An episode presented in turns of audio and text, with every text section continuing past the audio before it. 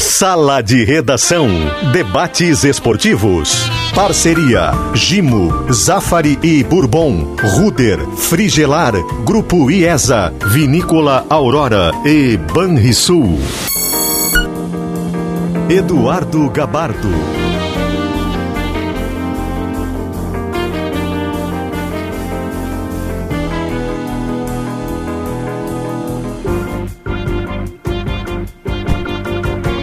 Uma hora e quatro minutos, muito boa tarde. Estamos no ar com sala de redação desta sexta-feira, 22 de janeiro. A hora certa é de objetiva administradora administradora de condomínios há 23 anos, especialista no que faz Porto Alegre, Novo Hamburgo e São Leopoldo. Acesse objetivacondomínio.com.br e solicite a sua proposta. O Sala de Gimo Zafari Bourbon Ruder, Ar-Condicionado Frigelar Grupo IESA, Suco de Uva Integral Aurora e Pix Banrisul. Vem aí um super Grenal pela frente. A gente teve a super quarta-feira com o Grêmio Atlético Mineiro, São Paulo e Inter, vem aí o super Grenal, que vai ser decisivo nesta reta final do Campeonato Brasileiro, com os dois na disputa na briga pelo título da competição. Hoje aqui no programa, o Diogo Olivier, o Marcelo Debona, o Duda Garbi, o Rafael Marenotti e o André Silva. O André Silva está convocado para o programa porque a gente quer saber tudo, tudo da projeção das escalações do Grenal, como é que chega o Inter, como é que chega o Grêmio. Hoje de manhã o André estava acompanhando o Grêmio, mas está sempre ligado também, em busca de informações do que está acontecendo no Internacional. O André, deixa eu começar com o Inter, é, para este Grenal de Sim. domingo, 4 horas no Beira-Rio. Eu acho que o Peglow é o grande candidato para jogar, é no lugar do Caio Vidal. Se pegar tudo que o Abel vem fazendo, é, é, inclusive no Morumbi, na quarta-feira, ele optou pelo Peglo quando o Caio Vidal teve o problema muscular, já colocou ele no intervalo. E ele teve uma boa atuação, entrou bem no time, marcou um gol importante contra o Fortaleza. É verdade que o Thiago Galhardo tem alguma possibilidade, mesmo que remota, de voltar, mas acho que está pintando o Peglo e acho que o time do Inter está encaminhado, né, André? Eu, ah, boa tarde a todos, Gabardo, boa tarde a todos. Eu acho que sim, né? Eu acho que o time está encaminhado e acho que uh, esse relato que tu fez, tu estavas lá no Morumbi no, no meio de semana, uh, ele define muito, né? O, o, Abel, né? ou a maioria dos treinadores, normalmente eles nos dão algumas dicas, né? No seu modo de atuar, enfim, no seu modo de pensar. E o Abel é um cara tradicional, assim, eu digo, quero dizer, o tradicional é, é, é, é daqueles treinadores que normalmente dão uma linha, né? Que tu pode. Não é um Sampaoli que muda uma escalação escalação a cada dois, a, a cada 20 minutos ele pensa uma escalação diferente. Né? Então acho que uh, o indício de quando ele não pôde contar com o jogador e ainda nem era por saber que ele já estava suspenso pelo cartão, mas sim pela questão muscular, acho que ficou bem claro que o Peglo deve ser sim o eleito, né? Eh, até por uma questão de característica, né? E porque o Marcos Guilherme, por exemplo, poderia ser uma alternativa de velocidade, não é um jogador que respondeu para o Inter o que se esperava dele desde a sua chegada ao Beira-Rio, né? É verdade. O Diogo Oliveira, eh, se for esta escolha, Peglow no lugar do Caio Vidal, e o restante é o mesmo time, né? Com o Lucas Ribeiro na zaga, com o Yuri Alberto como centroavante. Aliás, sobre o Yuri Alberto, quando o Thiago Galhardo voltar, não, não sei se vai ser nesse domingo, né? Mas se for mais para frente, acho que ninguém tira eh, porque a gente fez a projeção com a possibilidade do Thiago Galhardo aberto mais pelo lado direito junto com o Yuri Alberto. Mas quando chegar o momento dele disputar de novo a posição com o Yuri Alberto, Acho que ninguém mais tira o Yuri Alberto do time. Ô, Diogo, é. e o Peglo pro Grenal? Eu acho que tu tem razão. Assim, uh, se o Inter continuar nessa levada, com muitas vitórias em sequência em rendimento, vai acontecer mais ou menos o que se deu lá no Grêmio quando chegou o Arthur. Sai o Michael, entra o Arthur. Né? E pronto. Né? O campo fala mais. Porque o Abel, eu acho que vai jogar o Pego, me parece muito claro isso, porque o, o Abel, ele faz lá profundidade, não com dois jogadores de área, como era antes com o Guerreiro e Abel Hernandes, né? Porque o, o, o, Yuri Alberto chegou a ficar atrás do Abel Hernandes. Não com dois jogadores de área, ele faz com um cara de lado. E o Inter está vencendo assim. Então, se não tiver o Caio Vidal, que não é só um jogador de velocidade, ele é um velocista, ele é muito rápido, mais rápido que o Pego. Mas o jogador mais próximo, como disse o André, no elenco, que está bem agora, é o Pego. Até em termos de características, nessa questão da velocidade, até o Marcos Guilherme seria mais adequado. O problema é que tem que ver a bola, né? E a bola do Pego é maior. Ele, ele entra, ele tem assistência, por exemplo. Eu até entendo, não sei a opinião de vocês, mas eu acho até que o Pego pode acrescentar ao cenário do Inter, né? Porque ele, eu acho que ele tem mais repertório do que o Caio Vidal. sempre fazendo a vida que o Caio Vidal está no começo. Mas eu acho que o Inter pode até ganhar com o Pego e não com o Caio Vidal, que é titular. É. Mas, não há nenhuma razão. O narrador é, é, Marcelo Debona que narrou Inter e São Paulo lá no Morumbi. Deu show de narração na vitória por 5 a 1 E aí, Debona? Boa tarde a todos, Gabardo. É, não há nenhuma razão, né? Primeiro, o Thiago Galhardo em uma condição que não é a ideal, não está 100%. Segundo, que não dá para pensar nesse momento que o Inter atinge o melhor momento da temporada no Brasileirão. É, e, e, e, há uma melhor. E não é só sete vitórias seguidas, né?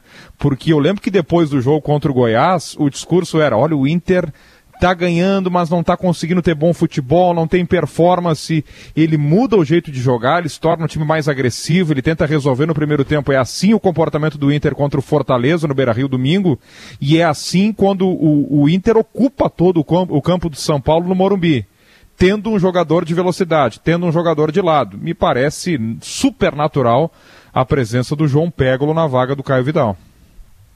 E aí, Marianotti? E aí, Gabardo, tudo bom? Tudo boa, tranquilo. Boa, boa tarde é para a turma toda aí, para toda a audiência do Sala.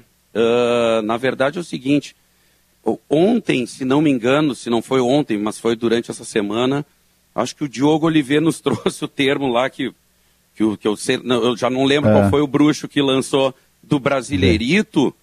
Brasileirito, uh, foi o, o Rogério Correia, o narrador lá da Globo Minas. Achei boa a expressão. Isso. É, e, e, aí, olha que eu fiquei com esse termo, né, matutando esse termo, e realmente o que aconteceu nessas primeiras 29 rodadas, né, ou, ou fim, aliás, nas primeiras 30 rodadas, cara, isso aí agora não conta mais para mais nada, assim, não serve para mais nada, a não ser para ter definido quem são os Super 6 do campeonato, né? Tinha um desenho nos anos 70 lá que era o Super 6.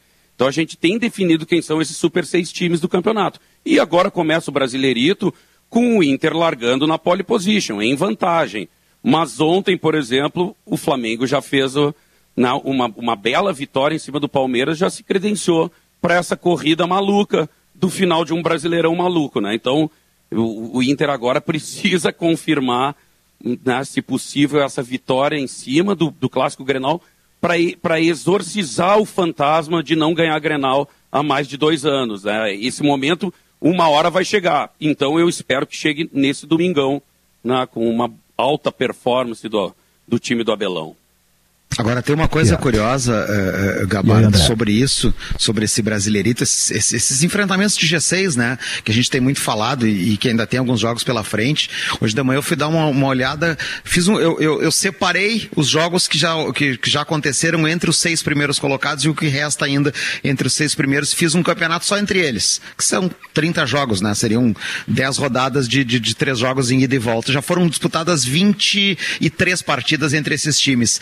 O Flamengo Flamengo ontem ganhou a primeira vez um confronto contra o G6. O Flamengo tem só seis pontos no G6. O Grêmio tem seis pontos, mas não ganhou de ninguém. E só perdeu um jogo para o Atlético Mineiro, tem seis empates. Inter e Atlético Mineiro ganharam 14 pontos contra os concorrentes ao título. O Inter é o único que não perdeu nenhum jogo para os outros cinco. Acho que isso explica muito essa liderança do Inter, né? Ah, sem dúvida, sem dúvida. Esse aspecto emocional é que que o Marianotti falou há pouco, eu acho que é importante. E essa, essa briga na ponta de cima aí, eh, e os resultados contra aqueles que estão na disputa pelo título é, é fundamental, né? É fundamental.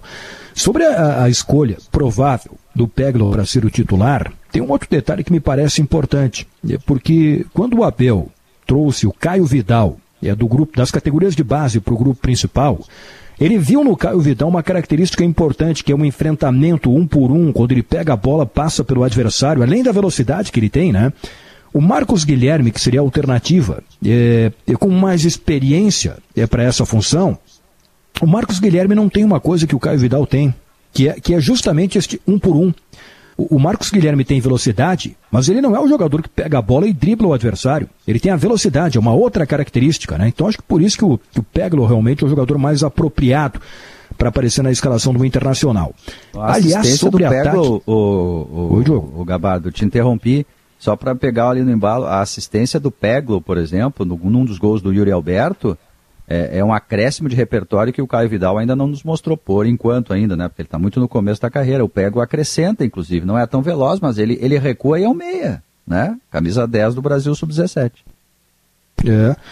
E, e, até acho que se o Abel quiser a opção de experiência, o Leandro Fernandes tem mais característica para fazer essa função do que o Marcos Guilherme. Mas repito, acho que, que deve pintar o Peglo pelo que o Abel vem fazendo aí, especialmente pelo que ele fez lá no Morumbi na partida contra o São Paulo. Os jogadores mais importantes, Gabardo, aí, uma vírgula aqui só, um, os jogadores mais importantes, é, não, não, não, não como uma regra, mas olha como é importante a figura desse jogador, o extrema, né? Hoje 99% dos times no Brasil não só no Brasil, mas pegando o recorte aqui de Brasileirão, eles jogam 4-2-3-1 e dependem muito do extrema, né? Que é o cara que é. tem que ter capacidade de marcar, de voltar, de recompor Isso. e tem que ter o fôlego e a capacidade suficiente para um contra um, para o drible, para furar a linha, para chegar na frente Isso. e fazer gols, hein? Olha a exigência que tem nesse jogador. E o Marcos Guilherme, que a gente viu um tempo atrás ser um bom atacante, ele parece não conseguiu entender muito esse, esse novo modelo do futebol brasileiro. Porque no São Paulo, por exemplo, próximo da área, o Marcos Guilherme era o jogador de um drible ou de um corte para dentro e finalização. Agora, jogando a 30 metros do gol, ele não consegue render. Eu não estou aqui defendendo Marcos Guilherme, só me parece uma leitura de que ele não teve a adaptação necessária, ou não entendeu, ou não teve as competências necessárias para cumprir uma função hoje. A gente sempre falava: olha, ser lateral é difícil, tem que atacar, marcar. Essa figura é do extremo hoje. O cara tem que fazer tudo, é. tudo. É, é, que na verdade ele acabava Vídeo não Alisson jogando no Grêmio, né? com o Cudê. É. é. Ele acabava não jogando como extremo com o Cudê, porque ele entrava naquela linha de três meias ali, né? Os atacantes é. ficavam lá na frente, o, os dois Cudê, caras o Cudê de área. Ele acabou... Com... Não. O Cudê não, não jogava, eu, né, jogo com extremo. Acho que ele era um dos poucos técnicos do futebol brasileiro Isso. que não jogava com essa figura do extremo do lado, Isso. no 4-2-3-1, né? Acho que o único, talvez. Talvez o único, né? Porque o modelo dele era diferente. Porque talvez. Não, eu não, nem estou falando como crítica. Como, é. é, era a ideia tática dele mesmo. Hum. E aí sim, o Marcos sim. Guilherme não conseguiu se encaixar nesse modelo aí. De fato, talvez agora, daqui a pouco lá adiante, receba uma chance, uma chance como atacante de fato, ele consiga mostrar algo mais. Mas vai ser difícil ser agora, com o Caio Vidal fazendo o que está fazendo e com o Pego fazendo o que faz quando entra. Aliás, nesta própria formação do grupo do Inter, eu acho que justamente porque, pelo estilo de jogo do Cudê, o Inter não tem os extremos, né? É, tem, mas não tem tanto. O Inter tem uh, mais jogadores de presença de grande área, eh, jogadores de movimentação, mas não a, a, figura do velocista. Tem um ou outro, mas não tem tantos. Eh, se pegar aqui, para o restante da temporada, para o início da próxima temporada, em 2021, olha o ataque de qualidade que o Inter vai ter. Guerreiro, voltando em março, está um mês adiantado da recuperação do Guerreiro. Yuri Alberto, Thiago Galhardo. Bom, pode ter o Tyson a partir da metade do ano. Olha as alternativas que o Inter vai ter. O Tyson já pois não é, é, mais aquele jogador de velocidade que já foi, mas uh, daqui a pouco pode fazer uma função diferente. É, tem que ver também como é que, o, se for de fato o Miguel Ángel Ramírez, o técnico do Inter, depois do Campeonato Brasileiro, tem que ver como é que ele pensa futebol. Mas é, o Inter vai ter grandes alternativas, especialmente no ataque, para a próxima temporada. É porque pelo menos ali para centroavante, é, o Guerreiro, o Iri Alberto é, e o Galhardo, que quando o Guerreiro saiu do time acabou se vestindo muito bem o figurino de centroavante. Vão ser três jogadores, né? É, é. E três jogadores que foram hegemônicos aí, artilheiros do e campeonato, um, para a seleção brasileira. Boa, vai ter uma boa alternativa para meio também, né? O, o, Bosquilha, que é um jogador que estava é, dando boa resposta, né? É, é. Agora, não sei se, você, muito não sei o que vocês acham, mas na minha, a, a, vitória do Flamengo ontem, mudando um pouquinho aqui, aí falando mais do Grenal e não tanto do Inter, a vitória do Flamengo ontem sobre o Palmeiras, não tanto pelo resultado em si, embora o Flamengo esteja defasado nos confrontos diretos, como disse o André, mas a, da maneira como ela se deu, assim, com muita autoridade, eu acho que coloca uma vitamina no Grenal. Agora, tanto o Inter quanto o Grêmio tem, tem mesmo que jogar para ganhar. O Inter para seguir líder. Só que agora o Flamengo chegou e tem confronto direto do Flamengo contra o Inter. Quer dizer, se o Flamengo vence o jogo lá no confronto direto, mantida essa matemática de agora, o Inter pode até perder a liderança. E o Grêmio, com o Flamengo fincando bandeira ali no G4, bom, se o Grêmio quiser minimamente sonhar em título, mas pensar em G4 também, para não depender de mata-matas na Libertadores, se não ganhar a Copa do Brasil. Bom, o Grêmio tem que ganhar o Grenal também, né? Tem que parar de empatar e vencer. Então, acho que o jogo é. de ontem ele botou assim pilha num, num Grenal para ganhar e, e, não aquela ideia do empate administrado, manter a invencibilidade, o Inter empata, mas não fica tanto atrás do líder, enfim. vai ter que ser o Grenal as ganhas agora. É, isso. E olha só, Diogo, eu acho que o Inter não aí, pode se, eu acho que o Inter não pode se permitir a negociar pontuação no Grenal, assim. O Internacional tem que uh, repetir exatamente aquilo que mostrou contra o Fortaleza e contra o São Paulo, que é, um, é, é o maior poder de fogo possível nos primeiros momentos da partida, para que possa ter uma administração mais tranquila. E contra a Fortaleza não foi nada tranquilo, porque o Inter ainda escapou de tomar uma virada na, uh, num contra-ataque dos caras mesmo, e depois sim, aí confirmou a vitória com os, os dois gols né, a mais, mas, mas agora a, a, administração contra o São Paulo ali tá o, o montinho artilheiro do Cuesta ali, né, que, que, tirou a bola do pé do Cuesta e gerou o escanteio e tal, naquela hora o torcedor pensa, assim, pensa porra, bicho, a sorte não vai brilhar nunca para o Inter, né? E aí, obviamente, depois o jogo se tratou de de transcorrer como o torcedor estava tendo nos primeiros momentos, que é com 2 a 0 no placar nas duas partidas. Né? Então, o Inter tem que pensar isso no Grenal também. Não, né? Com Sim. todo o respeito ao rival, ao Grêmio, à história e principalmente à estatística dos últimos 11 jogos. Mas não pode se permitir negociar ponto se quer ganhar o Brasileirito de 24 pontos, dessas oito rodadas finais. É isso que o Inter tem que fazer. Né? Quero saber uma coisa aqui, Marenotti. Eu quero saber do Duda também. Os dois Oi. torcedores, o Marenotti torcedor do Inter, o Duda torcedor do Grêmio. É, futebol, né? Agora que a gente está tendo nessa temporada, é, sem público, como é que é a rotina é de vocês, né? É do torcedor no dia de um Grenal. Esse jogo está marcado para 4 horas da tarde. Meu Deus. É, o, o, deixa eu começar com o Marenotti, depois eu quero ver com o que, que é esse quando, meu quando, Deus aí? Quando, quando tem, quando tem público no estádio, quando o Marianotti estava indo para o estádio, Bom, eu acho que o Marianotti chegava cedo lá. Agora que não tem Beira Rio, Marianotti, como é que vai ser a rotina? O que, que você vai fazer no domingo? Você reza? Toma eu, alguma eu coisinha acho... antes do jogo? Como é que é? é, é, é, importante, é importante. Uh, na, ve na, verdade é o seguinte, né? O, o, o dia já começa tenso, né? Independente da hora que o cara consiga acordar, dependendo do momento de tensão, quanto, quanto mais tarde acordar, melhor, né? tipo, eu acho que um desses 11 grenais, em um deles eu, eu, eu botei o despertador para acordar no intervalo, para nem ver o primeiro tempo, assim, só ver o segundo, né?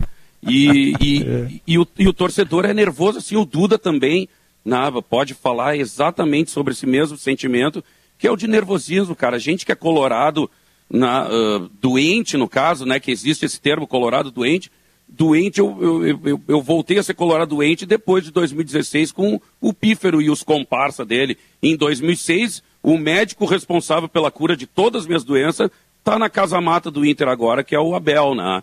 Então, bicho, o, a torcida para o Grenal, ela, ela se intensifica até pelo fato de saber que é o primeiro Grenal num duelo do Abel contra o Renato, né? Pô, bicho, quantos Grenais o Renato já ganhou e o Abelão ganhou pelo menos o do século, né?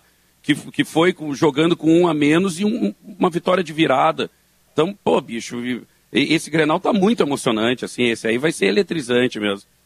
É. Duda, e aí, Duda? E a rotina para domingo, como é que e vai aí? ser, Duda?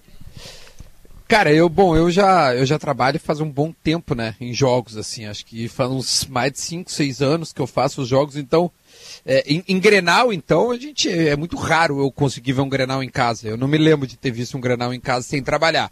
Mas, vamos lá. É, eu, eu no, no, no meu caso, eu, eu, eu vou estar ah, trabalhando de é novo, demais, vou poder estar em casa. É, é vou poder estar em casa, né? Poder ver e tal. Vou, a gente vai estar fazendo a jornada, etc. Mas eu acho que esse, esse é um grenal pro, pro, pro, enfim, pro cara botar uma carninha lá com a família e tal e, ah, e apreciar. É. Eu acho que é. É o Grenal do domingo, quatro da tarde, do jogo da TV. É o Grenal pro cara, sabe, poder desde de manhã ligar na gaúcha, poder ficar ouvindo a programação inteira até e vai tá três boa, da madrugada. Hein? Ah, não tem nenhuma dúvida. Desde Qual é a manhã. programação, Deboné? É contigo de manhã? Vai, vai, vai ser um grande domingo Sport Show. É, te liga, hein? Já vou é, fazer o comercial do Sábado Esporte, que vai ser comigo amanhã. Vai ter muito Grenal. Olha só Grenal, né? Show de é bola, amanhã é temático é Grenal também, é. Tudo, é. Nossa programação toda é Grenal, né? Não adianta. Mas, mas, mas ô Gabardo, vou, vou, vou, vou, é. vou te encher o saco. Eu ouvi atentamente o primeiro bloco. O Grêmio não tem chance. Do jeito que vocês falaram aí, acabou. Tem nem porque ir pro Beira-Rio. Assim não tem chance. Acabou, acabou. decidido? Não, eu ouvi, eu ouvi o primeiro bloco atentamente, eu não falei nada. Falei, cara, não sei se era, não sei se era de ir pro Beira Rio. Cara, mas o bloco do Grêmio é agora, ô Duda. O bloco do Grêmio é agora, né, Duda? Pô, Agora? ontem a gente Ah, teve uma então tá. Claro. Então tá. Não, porque ontem teve uma discussão, eu dizendo que não tem favorito. O Davi dizendo que o favorito era o Inter, dizendo que não tem favoritismo. Puxa, o Grêmio tá 11 jogos sem ganhar, sem perder Grenal. É óbvio que o Grêmio chega no Grenal e por essa longa série, ele cresce. Tem jogadores experientes, vencedores que chegam ali, eles conseguem meio que neutralizar o bom momento, eventualmente, do, do rival. Isso é óbvio. O Jeromel e o Cano não perderam o Grenal ainda. Então não, Não, consigo ver no favorito pé no, de Grenal. O, o- eu o- sei, eu sei. é, brincadeiras à parte, de verdade. Acho que a, a notícia que Jeromel e Kahneman é uma grande notícia para o torcedor gremista. É, a- o, o Matheus Henrique também provavelmente jogará, o que também é uma É. ótima notícia. Né? Acho que essa é melhor E- ainda. é, é, é, eu acho que esse trio, assim, é, um- é um, é trio muito importante. E é óbvio que, que, que, vamos lá, se, o, se o Renato não fizer o, o primeiro tempo que fez, né? O Renato, eu digo Grêmio, né? Se- mas eu acho que teve uma pequena contribuição do Renato ali, para não dizer uma grande contribuição, com algumas escolhas, tanto em Galo, né, quanto Palmeiras. Eu acho que o Grêmio tem um, um total chance de, de animicamente poder colocar uma pressão no Inter. A ver o, o Inter não fazendo o gol no início, pode, pode começar a ter aquele, aquela ansiedade que é normal de um clássico, mas pesar os 11 jogos e poder pensar, putz, a gente não vencendo aqui, tem gente atrás vindo muito depressa e a gente não pode perder. Então acho que o Grêmio tem esse, esse fator a seu favor, que é o, o, o fator anímico. Eu tô pensando muito mais no lado de Grêmio, né? Óbvio que o Inter vai trabalhar o seu lado anímico da melhor forma possível lá, porque tem pessoas competentes no Beira Rio, mas eu pensando como gremista, eu investiria neste lado anímico para jogar a pressão pro lado de lá, porque o, o- a, a vitória é muito mais importante para o Inter. Eu não vejo mais o Grêmio, com todo o respeito aos meus amigos gremistas, eu acho que o Grêmio não tem chance de ser campeão brasileiro, porque se atrasou em outro momento. Então agora é pensar em atrapalhar muito o rival e pegar esse G4 e, obviamente, ser campeão da Copa do Brasil. Tá, mas para G4 O- não tem que ganhar, ô Duda? Para G4, Claro, tem que ganhar sempre, Diogo. Pois- sempre, não, não, sempre, não, não, sempre. tá, eu entendi, eu entendi, Sempre, eu entendi. Sim, tem que ganhar sempre. entendemos, É, entendemos. é, eu tô é, falando mas assim eu acho que o caminho para Grenal, vencer, entendeu? Então, o acho que o caminho para vencer é, é acalmar a ansiedade do, do Inter, porque vai vir que nem louco para tentar fazer um gol muito rápido. Tu acalma o Inter, tá? Segura, amarra o jogo e aí depois tenta dar aquela pequena estocada, que aí o Grêmio ganha o jogo. É, eu, eu vejo que essa é a melhor estratégia para vencer o Inter. Tu acha que o Grêmio vai reagir? Eu acho que o Grêmio reage. É, É, o- puxa, porque o Inter é- também é um pouco de reação, vai ser um jogo tipo ninguém querendo a bola, então. Mas eu O- acho que eu o duelo vai ser que esse o mesmo, eu Duda. acho que o Grêmio vai, reage. Eu- vai ser eu um acho que é duelo assim. assim. É. Eu acho que faz, faz muito sentido essa, essa tese do, do Duda, porque o Inter precisa ganhar. O Grêmio tem um desafio de não deixar o Inter ganhar. Leia-se o empate né, para. É, é que assim, ó, vamos lá, Abel contra Renato é um baita do ingrediente. Faz crescer o, o confronto. Esse fator, o Inter não ganha o Grenal há 11 jogos, é um baita de um fator. A gente comenta isso diariamente. Mas nada é maior nesse clássico do que a colocação das duas equipes na tabela. Porque já tivemos Grenal em que um era o sétimo um era o oitavo, um era o décimo primeiro. Não, nós estamos diante de um Grenal em que um é o líder e o outro é sexto colocado, mas com uma pontuação de quinto a três pontos de ser G4, de voltar a, estar na briga, que é finalista de Copa do Brasil. O clássico está maior ainda por esses fatores, né? O, e, bom, e aí o seguinte, né? Se o Inter ganhar e aí mais do que superar os 11 jogos, ninguém faz oito vitórias seguidas, goleia o São Paulo, então líder no Morumbi, e ganha um Grenal de graça. Ah, aí, senhoras e senhores, eu acho que o, o assunto título para o Inter ganha uma, uma realidade ainda maior, né? Mas eu, eu só quero colocar aqui isso aqui, a, a posição, o momento dos dois, eles devem estar colocados bem acima de qualquer outro elemento. Todos eles vão, vão aumentando o tamanho do clássico, é claro, né? Mas nós estamos diante de um, de um Grenal em que os dois. É, é verdade que o Grêmio se atrasou, empata demais, mas ainda assim está em condições de título, em condições de G4, é finalista de Copa do Brasil.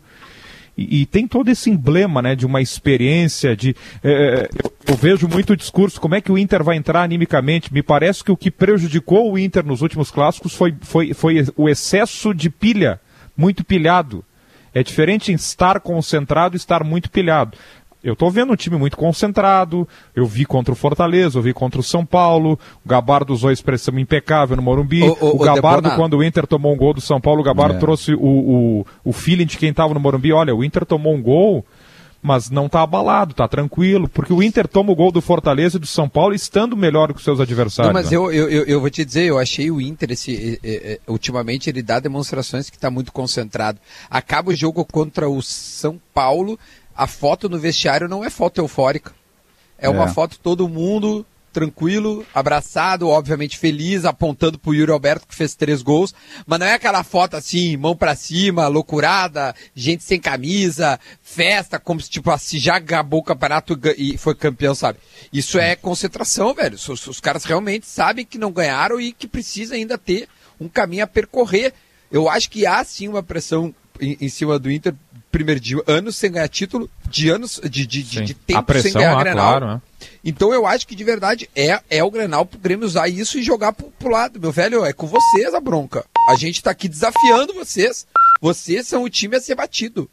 É isso que, é. na minha opinião, o Grêmio precisa jogar isso pro lado deles, ó. Vocês que se virem com essas responsas aqui. É vocês. Tem uma, tem, tem uma frase, Oi, Gabardo, do Abel, na entrevista quarta pós-jogo lá no Morumbi, né? Quando questionado sobre o Grenal, que ele fala uh, que ele, como espectador, né, observou que o Grêmio entrava muito confortável, que os jogadores do Grêmio se sentiam confortáveis no Grenal, entravam muito seguros. Uh, o Diogo há pouco citou aí a questão da, e, o Duda também, da invencibilidade da, da zaga Kahneman e Jeromel, dez jogos nunca perderam Grenal, sendo que nos últimos sete nem gol o Grêmio levou com eles em campo em clássicos Grenais, né, estão quase 700 minutos com esses dois jogadores em campo sem tomar gol em Grenal. Uh, tem jogador do Grêmio que nunca perdeu o Grenal, ou quando perdeu, perdeu um. Vou dar alguns exemplos, o Matheus Henrique Henrique jogou 10 grenais, nunca perdeu. Diego Souza jogou 8 grenais em duas passagens, nunca perdeu. Goleiro Vanderlei chegou ano passado, nunca perdeu o grenal. Uh, Maicon perdeu um grenal, PP perdeu um Grenal, sabe? E isso, no Grenal, nesse aspecto psicológico que, que, a gente começou a falar agora, eu acho que isso é o que a gente observou nos últimos Grenais. De às vezes o Inter entrar até acima da, do, do, do, seu próprio tom, tentando uhum. dar uma resposta pelo não ganhar. Tinha aquela frase do Cudê, eu não durmo porque não ganho o Grenal. Enquanto o Grêmio não, o Grêmio estava naquela, bom, é mais um, é mais um, é mais um. E aí, né, quem está acostumado, o Gambo usou a seguinte expressão em Esportes ao Meio-Dia, quando a gente debateu sobre esse assunto usando esses números. São jogadores que se acostumaram a ganhar Grenal. E isso em algum momento acaba pesando, né? Especialmente nesses duelos aí, que o clássico a gente sabe que também vai muito para o lado mental. É. 1h31, tem que fazer o primeiro intervalo aqui do Sala. A gente falou da projeção de escalação do Inter com a possibilidade forte do Peglo. O Duda falou alguma coisa aqui da, da escalação do Grêmio, do Jeromel, do Matheus Henrique. Vamos ampliar isso depois do intervalo aqui no Sala de Redação com a projeção da escalação do Grêmio para o Grenal de domingo no Beira Rio. Todo jardim é feito de histórias, de inspiração e principalmente de cuidado por isso, a Steel desenvolve as melhores ferramentas para você ter conforto, praticidade e desempenho para cuidar deste espaço da melhor maneira. Cadastre-se e ganhe um cupom de R$ reais de desconto para você levar para casa produtos de jardinagem. E ela tem condição especial de pagamento, linha de lavadoras e roçadeiras em até seis vezes sem juros. São muitas ofertas. Não perca. Acesse ofertas.estil.com.br e confira.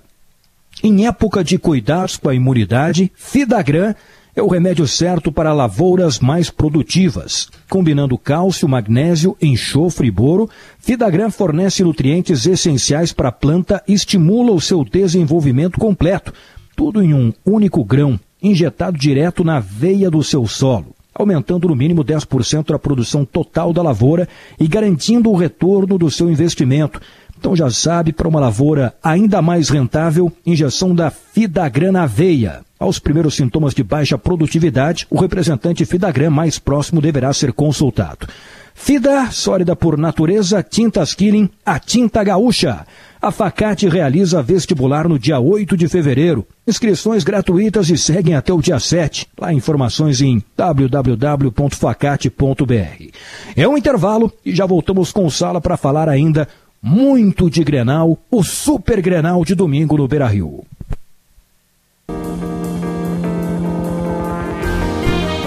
Uma e 37, 28 graus a temperatura. Gimo, a linha mais completa de inseticidas do Brasil. Safari Bourbon, Ruder Segurança, sua confiança faz a nossa força. Ar-condicionado era Frigelar, seu centro completo de climatização. frigelar.com.br. Grupo IESA, vamos juntos. Suco de uva integral Aurora. Além de delicioso, faz bem. Já tomei o meu aqui no almoço, suco de uva integral Aurora. Pix Banrisul, sua empresa tem isenção até 17 de fevereiro no Pix. Aproveite. Ô, Diogo, o que, que faltou aqui, Diogo? Me ajuda, por ah, favor. Faltou o Cicobi, seja qual for o seu plano, com o Cicobi você tem todo o crédito. Mais crédito que Abel e Renato, os personagens deste, como diria o Debona, grande Grenal, junto às suas respectivas torcidas. É, eu estava ouvindo essa chamada que rodou aqui antes de voltar é, para o sala. Chamada espetacular. Que grenal espetacular. Renato versus Abel. Dois técnicos históricos. É o maior técnico da história do Grêmio e é o maior técnico da história do Inter. Olha, olha o ingrediente que a gente tem para esse grenal de domingo no Beira Rio. O maior técnico da história do Grêmio e o maior técnico da história do Internacional. Bom, o Renato é o, é o técnico que, que treinou o Grêmio mais vezes. E o Abel vai ser o técnico que treinou o Inter mais vezes. Até o final do Campeonato Brasileiro ele vai atingir essa marca. Olha esse outro ingrediente, o Depona estava falando há pouco, é do momento das duas equipes, que é muito bom e que é algo fantástico para esse Grenal de domingo.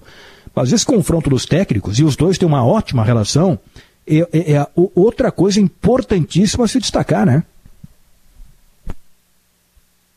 É, e eu acho que o Com Grenal certeza, vai passar muito... Diga, Melanete, vai lá. Não, é que eu acho que a gente está com um delayzinho mínimo aqui. Mas, enfim, cara, isso, isso é o que acabou tornando o ingrediente maior, assim, né? Porque realmente isso diz tudo, né? O maior técnico de um clube enfrentando o maior técnico de outro clube. Que ingrediente maior podia ter num momento desses, né? Então, realmente a importância e ainda mais dadas as circunstâncias, tanto para um lado quanto para o outro, né? E esse é um Grenal que, para vocês terem uma ideia, assim, da importância dele, assim, e como, né, eu falei do lance de Colorado doente ali no primeiro bloco, né, que me curei com o doutor Abel Braga e tal, depois, enfim. Né, a- a- eu e o Lelê, né, nosso querido Lelê, o Lelê, ah, a gente vai fazer um retiro espiritual com as nossas famílias a partir de hoje, né, vamos, vamos lá pro, né, não é um, não é um sítio do Pedro Ernesto, né, veja bem, né, é o sítio do Lelê, que já tá lindo demais, e a gente vai juntar o Lito e a Juju, né, os nossos filhos ali, patronal e tal, vamos fazer uma concentração de categoria pro Grenal, né? E, infelizmente a gente não vai assistir juntos, porque ele obviamente já vai estar na jornada da gaúcha, né? ah, no, que, no que a jornada começar, né? Mas eu já vou estar lá de, né? tranquilo, espiritualizando, para que esse Grenal realmente ah, coloque uma pedra no, no- no final de- de- desse assunto que é não vencer Grenais a, a, 11, a 11 clássicos. Sim. O André, a gente vai Oi. falar sobre a escalação do Grêmio, né? A gente fez a projeção do primeiro bloco da escalação do Inter, é com a tendência do Peglow. Hoje você acompanha o Grêmio aí pela manhã. Como é que tá o Jeromel? Como é que tá o Matheus Henrique? O Maicon vai entrar no segundo tempo. Como é que vai ser a escalação do Grêmio?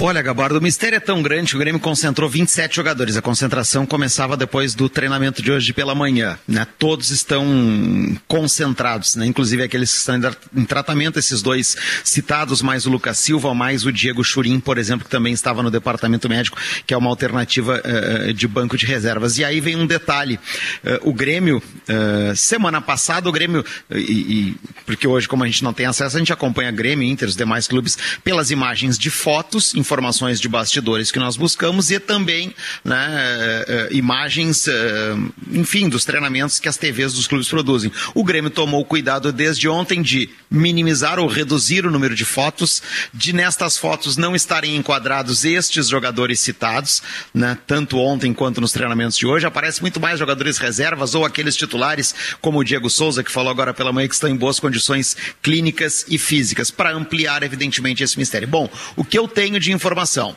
O Jeromel ainda ontem não estava trabalhando com bola.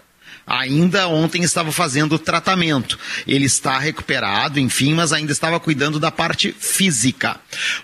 Jeromel não joga desde o dia 23 de dezembro, portanto amanhã se completa 30 dias sem o Jeromel estar atuando, é a primeira das dúvidas. Matheus levou aquela pancada no jogo contra o Palmeiras na panturrilha esquerda, né? o Grêmio chegou a dizer que ele teria concentrado, enfim, para o jogo da quarta-feira, mas a gente viu que nem na arena ele estava, tanto que não ficou nem no banco de reservas, inclusive nem estava na delegação que foi, né? e isso foi possível visualizar, inclusive, no que divulgou o Grêmio de, de imagens da chegada, né? o, o vídeo que o Grêmio fez no momento que a delegação chegava na arena na última quarta-feira. Mas é uma possibilidade, eu diria, até maior para começar de quem sabe o Jeromel, apesar do Jeromel ter toda a experiência. Não quero deixar o Duda nervoso nesse momento. Lucas Silva, uma pancada no pé provavelmente também será liberado. Né? A tendência é de liberação dos três. O detalhe é, o Renato irá arriscar começar um Grenal com três jogadores que vêm do departamento médico, vai preservar um, vai preservar dois. Né? Então, esta, esta questão também passa muito sobre isso. O time que eu estou projetando, Vanderlei, Vitor Ferraz, Jeromel Kahneman e Diogo Barbosa, Lucas Oudarlan, Matheus Henrique, Alisson Jean-Pierre PP e Diego Souza. É uma projeção, claro, ainda tem um treinamento amanhã pela manhã e esse mistério vai ser carregado até às 15 horas e 1 minuto, porque aí, né, às 15 e 1 as, as escalações já terão sido divulgadas pelas duas equipes. Sim. Sobre essa situação Darlan, o Lucas Silva, né? É, já teve esse debate em outros momentos, em outras oportunidades também. Notem, é, né, Gabardo, que eu é? não coloquei o Tassiano. Não coloquei o Tassiano pelo que o campo nos mostrou, mas é, pelas não, declarações não, não, do Renato, dos dirigentes, o Tassiano tem grandes condições de começar se o Renato quiser, eh, daqui um pouco tiver sem alternativas, né? e aí, Duda? Não, o André, o André tá de sacanagem. É... Eu? Eu não, tô falando sério. O presidente do Grêmio, de, vice de futebol, o Renato, eu eles sei, defenderam sei, sei. Uh, a, a, presença do Tassiano. Uh, não, mas tá certo, tem que defender não, mesmo. Mas, não, eu digo, mas vamos sim, lá, mas, o campo mostrou, né, André? Pois não, é, não, mas não vai mostrou em dois isso. jogos, né? Mas é que ele então, mostrou então, em São Paulo e voltou terceiro. a mostrar na, na quarta. Não, eu não consigo acreditar que, que, que, que, que o Renato possa repetir esse, esse erro, vamos dizer assim. Nada contra o jogador, por favor. Não acho o Tassiano o problema do, do, do, do mundo, não, pelo amor de Deus. Não é isso. O Tassiano não está numa boa fase. Né? Não está numa boa fase. Então não se utiliza o jogador que não está numa boa fase nesse momento. Há dois jogos não mostrou rendimento, dá um tempo para o Tassiano. É só isso. Tá? Então o Tassiano não pode começar o clássico, é isso. Agora, de repente, no segundo tempo, precisamos do Tassiano para fazer alguma função específica, tá bom, coloca o Tassiano. Agora, não começa o Tassiano. O Tassiano fica no banco. Quem é que começa? Essa é a pergunta, né? Me parece ser Matheus e Lucas. Acho eu, à distância. Tô, tô, tô, tô, tô louco, André? Eu acho que em condições físicas começam os dois. Eu coloquei Lucas é. Odarlan pela questão uh, clínica, no caso, não é nem física. É clínica claro. do Lucas é, que tem uma, aquela pancada no pé. É, até, então, dois vindos de lesão, né? É, isso, eu, ia, eu, eu, ia, eu ia concluir com isso aí, Diogo. Assim, Sim. Eu, eu, pode ser que eles conversem lá pelas tantas, cara, então não, não dá, vamos, vamos de, de, de Darlan, ou, né, ou, ou, vamos. Mas eu acho que dessa vez vai ser um cara mais é, que sai pro jogo e outro que, que, que chega mais. Se não for o Lucas Silva, eu não sei se ele não coloca alguém mais de força na frente da zaga. Tô falando sério. A maior, a maior virtude do Inter, ou uma das, tem sido a bola aérea, né? Então acho que isso é um ponto de atenção Não, a maior Renato. Virtude? É a maior, a maior, né? Tem razão. É um gol é por jogo dessa forma, né? É. 30% dos gols do Inter, eu fiz essa conta ontem porque abordei exatamente isso no, no da minha coluna. Hoje, eu acho que vai ter um duelo aéreo aí no Grenal, porque o Jeromel, e o, o Jeromel tem 1,90m, gente. O Jeromel e o Kahneman, eles não tomam gol de bola aérea em Grenal, e, aliás, não tomam gol em Grenal, né? O Diego Souza tem 1,86m, e quando ele pula, ou, ou, ele cabece, ou ele cabeceia errado, ou faz o gol, o goleiro faz ele a defesa. Ganha. Ele não. Ele ganha, isso, ele ganha é pelo isso. alto. Exato. Ele não tocar na bola é raro, é difícil de acontecer. O Rodrigo Dourado tem 1,86m, ele é muito hegemônico na bola aérea. O Iri Alberto tem mais de 1,80m. O Lucas Ribeiro é 1,90m. Quer dizer, o Inter é um time muito alto. E o Abel, e aí é uma informação, o Abel treina a bola parada demais nos treinos que a gente não vê. Ele está muito preocupado com isso porque ele está tentando encontrar alternativas possíveis na rapidez da urgência que ele recebeu o time. Uma delas ele pegou, olha, meu time é alto, vamos treinar a bola parada. Então vai ser um duelo pelo alto. Em que medida isso vai influir na escalação do Grêmio? Bom, aí eu não sei, mas eu acho que é um, é um o duelo aéreo vai ser predominante nesse Granal. O Matheus Henrique é tá titular. Tá fora, né? É, tá fora. É, o Matheus Eu- Henrique é, é, titular, eu não né? duvido, eu não duvido que ele coloque o, o- ah, o David Braz Parceiro, David na Braz, frente da David zaga. Braz. Não, da- David David- Braz na frente da zaga. De volante? Não duvido mesmo. Tô chutando. Então vou, vou- tem vou trazer uma informação então aqui, tá, Duda, sobre essa questão aí. Acho que. que- vou, vou trazer uma informação acho por que não. Ah, eu, eu fui atrás saber por que, que o Rodrigues pulou, passou na frente, né? A gente tem visto o Rodrigues jogar com o Braz no banco já, depois que o Braz voltou da lesão. O Braz se lesionou no 4x1 na Vila. O mesmo peso que a gente tem debatido, vocês têm debatido muito no sala nos últimos dias, que caiu nos ombros do Darlan, da Vila Belmiro, né, é, de, ter faltado força, enfim, naqueles enfrentamentos contra aquele meio-campo atropelador e hegemônico do Santos, também caiu esse peso na atuação do David Braz.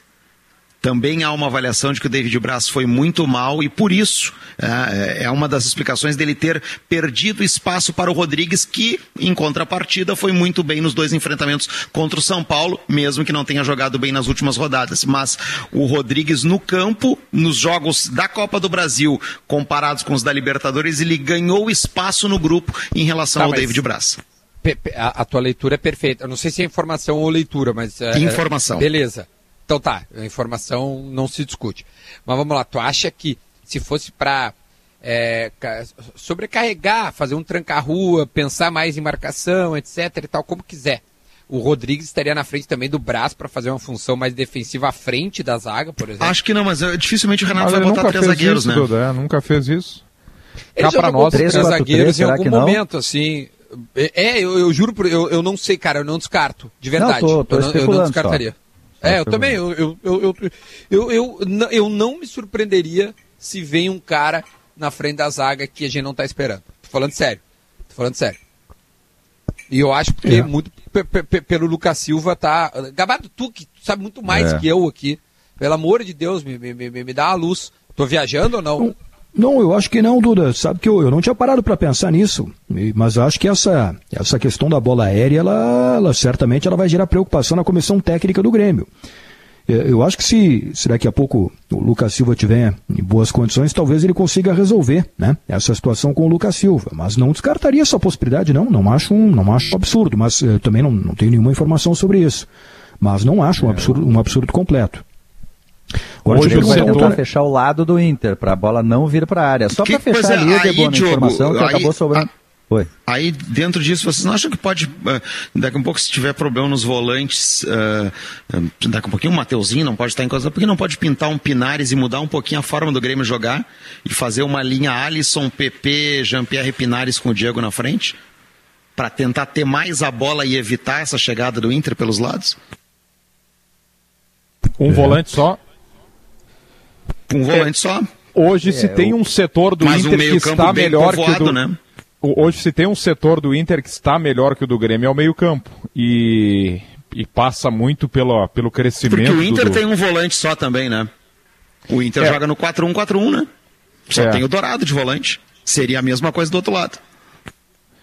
Pois é, mas para mim está muito claro que o, o Matheus Henrique, que não tem um problema muscular, aparentemente nós não temos a informação, tão pouco imagem de treino, ele foi preservado para o Grenal, preservado. Dois cartões amarelos pendurados É. e vem de uma pancada, o Matheus Henrique ele foi guardado para o Grenal. Então, e, e aí joga Lucas Silva, né? Mais em posição, mais força, tudo isso que a gente está falando de bola Mais aérea. altura. O Lucas Silva já chegou a ser melhor jogador do Grêmio num Grenal recente em que o Grêmio ganha, né? Eu acho que é Lucas Silva e Matheus Henrique. É que esse é um jogo que todo mundo vai marcar. É um jogo completamente diferente, né? A gente vai ver o Jean-Pierre marcando como nunca marcou, o PP às vezes sendo lateral. É, é um jogo de muito mais marcação coletiva, né? Quer dizer, algumas, alguns momentos de apagões, assim, de relaxamento, que até o Grêmio tem tido mais do que o Inter, né? Porque o Inter tem conseguido manter essa intensidade sem a bola.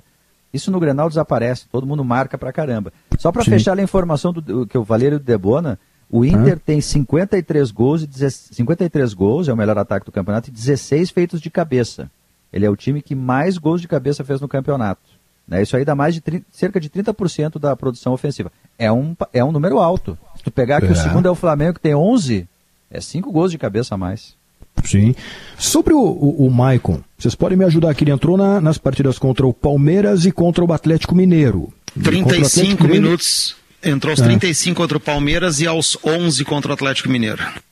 Pois isso que eu ia perguntar, André. Será que você acredita que, que ele vai entrar um pouco antes uh, no Grenal? Porque o Michael vai entrar com certeza no segundo tempo do Grenal, né? Primeiro, você descartaria completamente ele para começar? E segundo, ele entrando, será que ele vai jogar mais tempo do que jogou contra o Atlético Mineiro, por exemplo? Eu não descarto, sabe, Gabriel? Que eu não descarto. Eu não descarto até começar. A gente está debatendo tanta questão pois dos é. volantes aí. Eu não descarto pelo seguinte: ele jogou, ele entrou aos 35, jogou. Ah, botar os acréscimos lá contra o Palmeiras, jogou 15, né? Sim. Entrou, é, entrou agora contra o Atlético aos 11, enfim, jogou meia hora aí, um pouquinho mais do que meia hora. 35 tá minutos, gradual, quem sabe, né? com os acréscimos. Pois é, né? foi, foi, foi bem, bem mais tempo, porque quando ele entrou contra o Atlético Mineiro, tá, tava 1x0 pro Galo, mas ele entrou quando o Lucas Silva se machuca, então daqui um pouco, né, pode porque ter acontecido pouco, isso André, também, né? Pode acontecer um outro negócio, ele começar e daí sair com 20, 30 no segundo tempo, né? Exato, exatamente, é. Pode, pode acontecer isso e ele é, daqui a pouco jogar o primeiro tempo, sei lá, sai no intervalo, sai com 10, sai com 15, exatamente isso como, como tu cogitou agora. É uma outra hipótese. Claro, a gente está se agarrando muito no que disse o Michael depois do jogo, né, Gabardo, de que eu quero, mas não consigo, né? Isso foi muito falado no, no, nos últimos dias aí, dessa questão que ele disse, eu quero, mas não consigo jogar. Uh, mais, digamos assim, mais minutos. Então tem que ver também o que, que vai responder o Maicon fisicamente. O certo é o seguinte, ele está fazendo aquele trabalho que ele faz eh, normalmente nos pós-jogos, né, de muito mais recuperação, enfim, tratar os problemas que ele tem, né, e, e, e são recorrentes. Agora, vocês sabem que tem uma, uma coisa que me, eu falei pro Debona isso ontem noite no Estúdio Gaúcho, que me chamou a atenção. Se vocês compararem Maicon e Jeromel na temporada, o Maicon tem um jogo a mais do que o Jeromel. O Maicon jogou 32 e o Jeromel fez 31 jogos no ano né, nessa temporada, ou seja, o Jeromel também é um cara que tem que observar muito essa questão já de lesões, né? Porque ele não tem nem é. metade dos jogos do Grêmio no ano. É, os dois estão com 35 anos de idade já, né? Embora, mas esse número de partidas ele, ele, é, ele, é, ele é importante ser ressaltado. E são dois jogadores fundamentais para o Grêmio. Pela qualidade, pela liderança, por tudo que eles representam para o clube. A gente está falando de dois jogadores fantásticos, com muita história no Grêmio, mas que estão enfrentando problemas físicos na temporada. Eu acho que tem um jogador que vai ser fundamental é para o Grêmio no Grenal de domingo. E é um jogador que vem sendo criticado, e talvez até justamente criticado porque não foi bem nas últimas partidas, que é o Jean-Pierre. Mas se olhar, eu quero que vocês me digam quem é o jogador do Grêmio que tem mais condições do que o Jean-Pierre para resolver uma partida. Tecnicamente falando, para mim é o Jean-Pierre. Né? Resolver tu Qual é o outro articulador criação. que o Grêmio tem? O Grêmio não tem. O Marco. De criação, de criação. Tecnicamente é o, melhor, é, mas... mas... o mais decisivo é. acho que ainda é o PP. Que também está devendo, é, né? Eu, eu, Sim, é, tá devendo, tá devendo. Eu, tá, não tenho dúvida nenhuma que está devendo. Mas, eh, me parece assim que o jogador com mais capacidade de, de definir uma partida num lance, num toque genial, é o Jean-Pierre. Acho que o PP ele... também tem chance, Gabardo, porque eu já vi ele decidir tem. Grenal num toque. É, é, eu, Mas assim, é, são... é o, o, eu acho que a dupla Jean-Pierre e PP, se, é, cara, é uma chance tremenda, pra, pra, porque os dois não vêm jogando uma bola que a gente sabe que Grêmio, eles podem jogar. Duda, o, o, Grêmio precisa que esse tripé, que joga junto desde 2017, quando o Grêmio estava sendo campeão da Libertadores, era o time sub-20 do Grêmio, Matheus Henrique, PP eh, e o Jean-Pierre, é esse trio que quando o Grêmio iniciou a série invicta, a gente falava demais, muito deles, porque nenhum dos, nenhum dos três jogava mal. É esse trio aí que tem que aparecer no Grenal na vida do Grêmio. Para o Grêmio, a vitória passa por esses três jogadores, porque passou por eles Sim. no melhor momento do Grêmio na temporada, vai passar por esse trio. E os três não estão tão bem assim nos últimos jogos. É verdade. Vamos para o intervalo. Olha, depois do intervalo do Notícia na Hora Certa, tem, tem muito Grenal para a gente discutir aqui ainda. A gente vai falar um pouco mais do Flamengo, que ontem ganhou. Será que está brigando pelo título? Juventude Figueirense hoje para a Série B. O André Silva vai responder se vai ter Olimpíada ou se não vai ter Olimpíada em 2000. Hum. Olimpíada de 2020 em 2021. Mas se vai sair ou se não vai sair. Chegou o Gimo Álcool 70 Aerosol, a proteção do álcool aliada à praticidade do aerosol. Gimo qualidade comprovada. Final de semana tá aí e a praia tá chamando. Reúna a família e aproveite. Verão é para se divertir. Passe no Zafari antes de partir. Zafari Bourbon, economizar é comprar bem. O top executivo era Ruder, a marca de segurança escolhida pelos gaúchos e pelos maiores empresários do estado. Procurando um ar-condicionado econômico? Conheça o split inverter da Springer Midea, que você encontra na Frigelar. Quem entende de ar-condicionado, escolhe o Springer Midea. E a Frigelar frigelar.com.br. Grupo IES apresenta o, nos, o novo Nissan Versa, um sedã com tudo que você nunca imaginou, a partir de 74.500. Só na IESA Nissan. O suco de uva integral da Aurora, além de delicioso, é muito saudável. Não tem adição de água e nem de açúcar, e nenhum tipo de corante. Você se refresca a qualquer hora e ainda aproveita todos os benefícios da fruta para a sua saúde. É sabor de uva de verdade. Até a última gota. Beba saúde, beba suco de uva integral Aurora. Quer aumentar as suas vendas? Pix Banrisul. Sua empresa tem isenção de tarifa até 17 de fevereiro em pagamentos via Pix. É rapidinho o intervalo, notícia na hora certa e já voltamos com sala. Duas horas e quatro minutos, hora certa de Objetiva. A Objetiva chegou em Porto Alegre há 30 dias e já está fazendo o maior sucesso com seu atendimento personalizado e trazendo redução de custos aos seus condomínios. Objetiva Condomínios há 23 anos, especialista no que faz Porto Alegre, Novo Hamburgo, São Leopoldo. Solicite a sua proposta pelo objetivacondomínio.com.br ou pelo telefone 51 2312 8500. LG Leite Gaúcho, tradição e qualidade desde 1959. Fida sólida por natureza, tintas Kirin, a tinta gaúcha. A Facate realiza vestibular no dia 8 de fevereiro. Inscrições gratuitas e seguem até o dia 7. Informações lá em facate.pr. Quer conhecer a quinta melhor faculdade integrada do Brasil na avaliação do MEC? Opte pela Facate. Um recado importante. Semanalmente, a gente recebe um ouvinte ganhador da promoção Você no Sala de Redação aqui no programa. Mas em função da pandemia do coronavírus, nós do Grupo RBS estamos tomando medidas para preservar a saúde dos nossos colaboradores, parceiros de negócio e ouvintes. Por conta disso, Estamos mantendo a seleção do Você no Sala de Redação, mas a participação da pessoa selecionada para o programa será postergada, até que a situação seja normalizada. Contamos com a compreensão de todos, a promoção comercial autorizada pela Cefel. Confira o regulamento completo no blog Promo no Ar. A promoção é da Rádio Gaúcha. O pessoal está de aniversário hoje, Rogério Ceni, completando 48 anos de idade. E de presente veio a vitória ontem e o Flamengo está na briga, hein? É, o Gabardo, antes da gente falar do Rogério Ceni, eu estou com o meu Twitter aberto aqui. E assuntos do momento em Brasil. Grenal Jean-Pierre. Aí eu cliquei para saber o que estava acontecendo para o Jean-Pierre ser assunto do momento no Twitter Brasil. Tem muita brincadeira, evidentemente, pela má fase, enfim, dos próprios torcedores do Grêmio.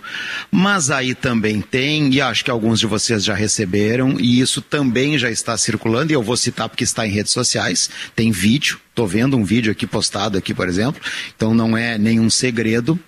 Uh, de fotos e vídeos do Jean-Pierre participando de uma confraternização com amigos dele, enfim, alguns com camisa do Grêmio, outros com camisa do Internacional. Não tem data, deixar bem claro isso, não tem data, né? não se diz em que momento isso aconteceu. Apenas a única coisa que eu consegui ouvir é uma pessoa dizer domingo, mas domingo pode ser domingo daqui a um ano atrás ou semana passada, isso aí não tem, repito. Mas é assunto do momento, né? O Jean-Pierre já não está bem e isso está colocado, tem, é só entrar no Twitter agora que vai ver ali, assuntos do momento em Brasil, o nome dele, e aí se as pessoas começarem a procurar na timeline vão encontrar fotos e vídeos uh, uh, disso que eu estou dizendo. Então, aqui vai, quem sou eu para dar conselho para alguém? Mas vamos lá, né? Eu tenho um filho que tem praticamente a idade do Jean-Pierre, enfim, Abre o olho, Jean-Pierre. No momento que a coisa não está boa, pode ter sido até quando a fase era boa, mas abre o olho, porque assim, ó, estas fotos elas acabam vazando esses vídeos e as pessoas vão acabar usando contra ele no momento que ele estiver mal. Repito, pode ter sido um mês atrás, três meses atrás, cinco meses atrás, mas surgiu agora por quê? Porque ele está num mau momento. Acho que aí vai muito por uma orientação. Às vezes o cara tem boa cabeça, mas ele tem que ser mais orientado do que a boa cabeça. E aí, repito, as cobranças ficam em cima do jogador, né? começa o torcedor do Grêmio a fazer isso, aí tu começa a ler ali os comentários, aí tem torcedor que diz assim, não pode mais jogar, e aí começa. Então é uma questão que o Grêmio tem que observar conversar com o Jean-Pierre, acho que o Renato é a melhor pessoa para isso, e o próprio também, a gente já viu tanta demonstração do Jean-Pierre de maturidade, também nesse momento tem que se dar conta disso que está acontecendo, porque isso só pode ser prejudicial à carreira dele, né? É.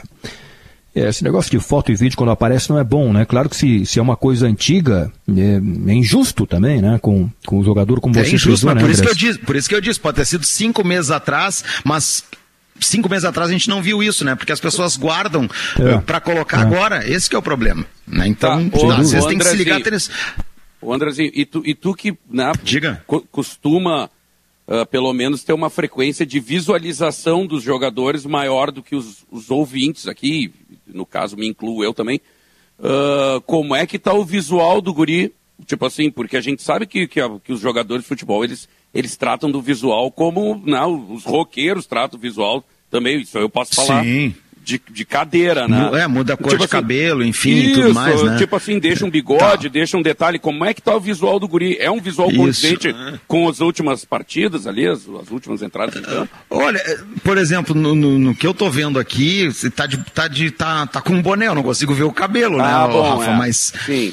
né, o, o bigodinho aquele é tradicional, é marca do Jean já, acho que Mas desde tá que, que descolorido, ele pintou, né? é- esse tipo de coisa. O É, tá é descolorido que aí ou como não ele tá com. No, olha, no boné não dá pra ver. Não vou, até vou te mandar aqui o, o que tá rolando, mas não dá, realmente só se tirar o boné ali. Tem que usar um, um programa de repente. Mas o que, eu, o que eu quero dizer é o seguinte: é que, é que daqui a um pouco. Pode não estar acontecendo, mas, pô, se, aí o cara tá ali, rede social, a gente sabe como é que funciona, né? Tá lá como trend topping, trending topping. eh, No Twitter, chama a atenção de todo mundo, né? Com, com certeza. E aí chama, e ne- nesse momento, como disse o Gabardo, chama pro lado negativo. Sem Aumenta a responsabilidade do guri também, né? É, claro, claro. Duas e dez é a reta final do Sala de Redação. Fizemos aqui a projeção né, das escalações do Grêmio do Inter para o grande Grenal de domingo. Abel e Renato, os dois maiores técnicos da história da dupla Grenal, se enfrentando num jogo absolutamente decisivo. Bom, quem ganhar eh, vai seguir muito vivo na briga pelo título do Campeonato Brasileiro. E o Flamengo, hein, pessoal? Com Rogério Ceni que hoje está completando 48 anos de idade, o Flamengo também está na briga. E muito. Ontem ganhou do É. Palmeiras, joga domingo contra o Atlético Paranaense. E o detalhe, o Flamengo pega o Grêmio e pega o Inter. Isso. Pega os dois É. até o final. Eu acho até que na se a matemática, pegando assim a fotografia da matemática de agora, é, o, o Flamengo até depende só dele para eventualmente ser líder, né, pelo enfrentamento que ele tem eh, com o Inter. Enfim, porque ele tem um jogo a menos, enfim, para fazer essa É. conta aí. Eu acho que ele pode Sim, fazer sim. isso, né, Gabardo? É. Não Sim, pode, é isso aí. depende dele. Depende só Agora, dele. é. dele. Depende Se ele só dele. ganha Agora do é Grêmio e do Inter, ele passa o Inter. né? Pois é, e aí vem uma questão que, de novo, claro, é, que a gente vai acabar E aliás, falando, Diogo, enfim, né? desculpa interromper, Oi. Flamengo e Inter é na penúltima rodada, né? Grêmio e Flamengo já é agora 37ª depois do. Grenal. E Flamengo e Inter é na penúltima rodada. É, esse jogo Grêmio e Flamengo aí vai acabar interferindo lá na liderança do, do campeonato, né? Obviamente dependendo do que acontecer no Grenal. É, dependendo do que acontecer no Grenal, esse jogo ah, passa a ser mais importante ou menos importante para essa liderança de momento de Inter, de Flamengo, é, do, do próprio São Paulo. Eu nem tinha me dado conta que esse jogo pode estar no olho do furacão, assim, Grêmio e Flamengo dessa maneira, esse jogo atrasado. O Lauro Quadros, grande Lauro, né? Ligou e disse: Olha, esse jogo aí pode ser aquele jogo que vai todo mundo falar, enfim, porque pode significar a liderança do campeonato. Tem o Inter metido no meio, vai ser jogo complicado, né? E de fato, dependendo do que acontecer do Granal, pode ser. O Jory usa a expressão para o Grenal, a definição que é uma serpente adormecida, né? Acho que vale para o Flamengo, né? É, ele insiste nisso, Diori da Serpente. É o melhor time, né? É o melhor time, naturalmente, né? E também começa a crescer numa hora decisiva do campeonato, né? Ontem é, o Palmeiras dá um gol pro Flamengo, né? Porque é um gol, não sei se na Várzea sai aquele gol do que o Palmeiras fez contra, né? Eu a vi gente no já- sítio do Pedro Ernesto Debona, lá no futebolzinho É? que rolou no fim de ano. Lá. É, por aí, por aí. Mas o Flamengo. Tá, mas- Até nem foi encantador o Flamengo ontem, mas é muito cara bom no mesmo time, né? Gira a bola, toca a bola, sai Gabigol, entra Pedro. E aí o Everton Ribeiro foi bem de novo, o Bruno Henrique tá voltando a jogar, Gerson. É um baita de um time. É a serpente adormecida que não tá mais adormecida. Eu fui. Acordou. ne- Especialmente, Diogo, nessa reta Por final isso do que o Campeonato Inter não Brasileiro. pode dormir. Agora não é Não hora de pode. dormir. Não é hora de dormir. é, o Flamengo foi um time muito instável, né? E teve partidas horríveis, horríveis. Trabalho uh, muito contestado, primeiro do Dom, depois agora do Rogério Ceni, com ameaça de demissão, e não era nenhum absurdo falar nisso, porque realmente pelo grupo que tem o Flamengo estava muito mal. Mas uh, o time é tão bom, o grupo é tão bom, que daqui a pouco ganha duas, ganha três, embala e vai chegar na reta final brigando pelo título, né? É, mas a, a questão, pelo aquele levantamento que o André trouxe, trouxe lá no primeiro bloco, é que ele precisa mostrar que pode fazer isso, né? Porque ainda não aconteceu. Nesses enfrentamentos de brasileirito aí, ou, ou, ou, de confrontos diretos, ele ganhou seis só, segundo o levantamento do André, né? O Inter 14, 14 seis pontos, pontos é. conseguiu. Seis pontos, né? O Inter e o Galo 14, o Grêmio e o Flamengo só seis pontos. Bem, é, ele precisa fazer mais isso, né? É, porque senão a gente também não pode esquecer é, que o Flamengo, essa instabilidade do Flamengo pode acontecer ali na próxima rodada. Ele tem potencial para daqui a pouco estabilizar um viés de alta. Mas vamos combinar que até agora não aconteceu ainda. Não. O Debona, hoje, 4 horas da tarde, tem Juventude Figueirense pela Série B do Campeonato Brasileiro. A Série B vai terminar antes da Série A, já está indo para a reta final, para o finalzinho. Faltam três rodadas, né? Dá para acreditar no Juventude, hein? Duas? Ih, Duas. Então, Hoje e Pô. sexta que vem, a CBF antecipou ontem. Gabardo, é... o, o, Juventude ainda não me convenceu ainda do acesso, sabe? Porque quando tem um jogo grande, o um jogo que tu, pô, hoje é o jogo pro Juventude, o Juventude tem que pontuar, tem que ganhar. É, Como é o Juventude... tamanho do jogo? Gr... Gr... Deixa eu pegar o tom aqui. Gr... Grande. É, ele, ele, ele, perde, ele vai mal. Foi assim contra o Brasil, ele vem de um 5, né? Ele tomou 5 do Havaí. Agora, essa briga vai ser muito boa, porque o Cuiabá pode garantir acesso hoje. Joga contra o Sampaio Correia em casa. E aí, de fato, faltará uma vaga para duas equipes.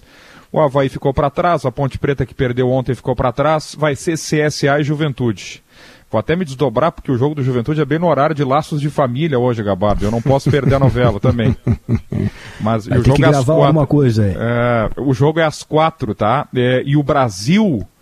Quer o Brasil. O Juventude. Não, a Bibi é de noite. A Geisa é que tu quer, a Geisa, é isso? Também é de noite. O, Tem o Sabiá o, também. Um o Juventude hoje se agarra no, no Brasil, né? 7h15 lá no, no Rei Pelé joga o CSA e o Brasil. Lembrando que a diferença é de um ponto das duas equipes, vantagem para o CSA. É, o Juventude não conseguiu. A campanha é brilhante, né? Muito boa do Pintado, mas ele parece que ele não conseguiu dar o, o, o, convencimento na hora decisiva nessa Série B. Tomara que consiga, faltam dois jogos só. Lembrando, recuperando, né? Reforçando. Ontem a CBF antecipou para não conflitar e não ter concorrência com a final da Libertadores. Última rodada, sexta que vem, todos os jogos às nove e meia. Hoje é, é o Figueirense aqui, no Jacone, tá? Tá, hoje está lutando contra o rebaixamento, Diogo. Certo? Isso, às quatro da tarde, Juventude Figueirense. Aí depois, um pouquinho Eu depois, acho que né, Juventude... sete horas, o CSA joga com o Brasil. O Brasil é, não o tem meu mais nada é esse para fazer aí. na competição. O meu, o Brasil meu medo tá é esse jogo aí. Não. o jogo é lá em Maceió. Tem tem é. que prejudicar tem? o Juventude. O, é, o, o Brasil fez é. o campeonato, é. é. Esse é não é o meu tenha medo. dúvida que, é é o, Juventude... que há essa rivalidade local aqui, não tenha dúvida. Claro, tu acha que o é. Brasil vai querer que o Juventude suba? Não, não, fica aqui. E aí tu vai para a última rodada, Duda. É Guarani, não, mas daí é contra o Guarani. É, mas daí Sim, mas o, o, o, aí o, o, Juventude ganha. O Juventude ganha não. do Guarani. Não, tudo bem. O meu medo. Esse, eu acho que o Juventude não. ganha as duas, tá? Eu acho, de verdade. A, porque... a última rodada é melhor para o Juventude do que para o CSA que o CSA pega um Náutico ainda desesperado, é. lutando por contra o rebaixamento. Por isso que o jogo é hoje. Por isso que o acesso não, não, mas o Juventude vai ganhar passa hoje. por hoje. Pois é, mas é, ele tem que ganhar hoje. Mas é Sim, é porque eu tô dizendo, hoje é o jogo. Hoje é o jogo. Porque na última não, rodada, os dois são pô, jogos. o Náutico... Os dois são. Se o Juventude não ganhar o, o, o, Pode ganhar hoje, se não ganhar a última rodada, não adianta. Ele tem que ganhar as duas. É porque o CSA vai vencer do, do Brasil. Vai. O Brasil não vai fazer o esforço possível. Eu não estou dizendo que os caras vão entregar, não é isso. Não, é inconsciente. Tipo assim, já, né? já tá leve, entendeu? Já, já passou. Sem hoje não tem amanhã. O, o, é. o problema Se o Juventude ganhar as duas e o CSA ganhar Ganha uma e empatar a outra, aí o tá, Juventude sobe, né? Juventude sobe. É. é. Fica dois pontos à frente. É. Então, na última rodada, Náutico e CSA, lá em Recife, e, e o Juventude Imagina, fora de casa em Campinas contra o Guarani. O Náutico quer fazer batalha dos aflitos a seu favor, finalmente, né? Imagina. E para o é. Juventude, é o Náutico, é. nesta penúltima rodada, o Náutico só joga domingo contra o Cruzeiro no Independência. Se a gente partir do princípio que o Cruzeiro ainda quer deixar uma impressão legal para o seu torcedor e ganha do Náutico, o Náutico vai jogar a vida dele na última rodada contra o CSA. Sim. Bom, vamos Ou torcer não, tá, Gabardo? Juventude. Só, só uma vírgula, É. porque se o Juventude ganhar hoje, acabou. é, já tem praticamente quatro, não, rebaixa o Figueirense, né? re- exatamente, já tem os quatro rebaixados. Figueirense, Paraná, Botafogo de Ribeirão e Oeste. Aí o Náutico não tem o que fazer na última rodada também. É, Não, não tá E fácil pro Juventude não, hein? Mas vamos torcer. Vamos torcer pro Juventude. Gimo, a linha mais completa de inseticidas do Brasil, Zafari Bourbon. Ruder Segurança, sua confiança faz a nossa força. Ar-condicionado é na Frigelar, seu centro completo de climatização. frigelar.com.br. Grupo IESA, vamos juntos. Suco de uva integral Aurora. Além de delicioso, faz bem. Pix Banrisul, a sua empresa tem isenção até 17 de fevereiro no Pix. Aproveite. Diogo, me lembra de novo, Diogo. Me lembra, Diogo. Quem é que tem Seja crédito, Diogo?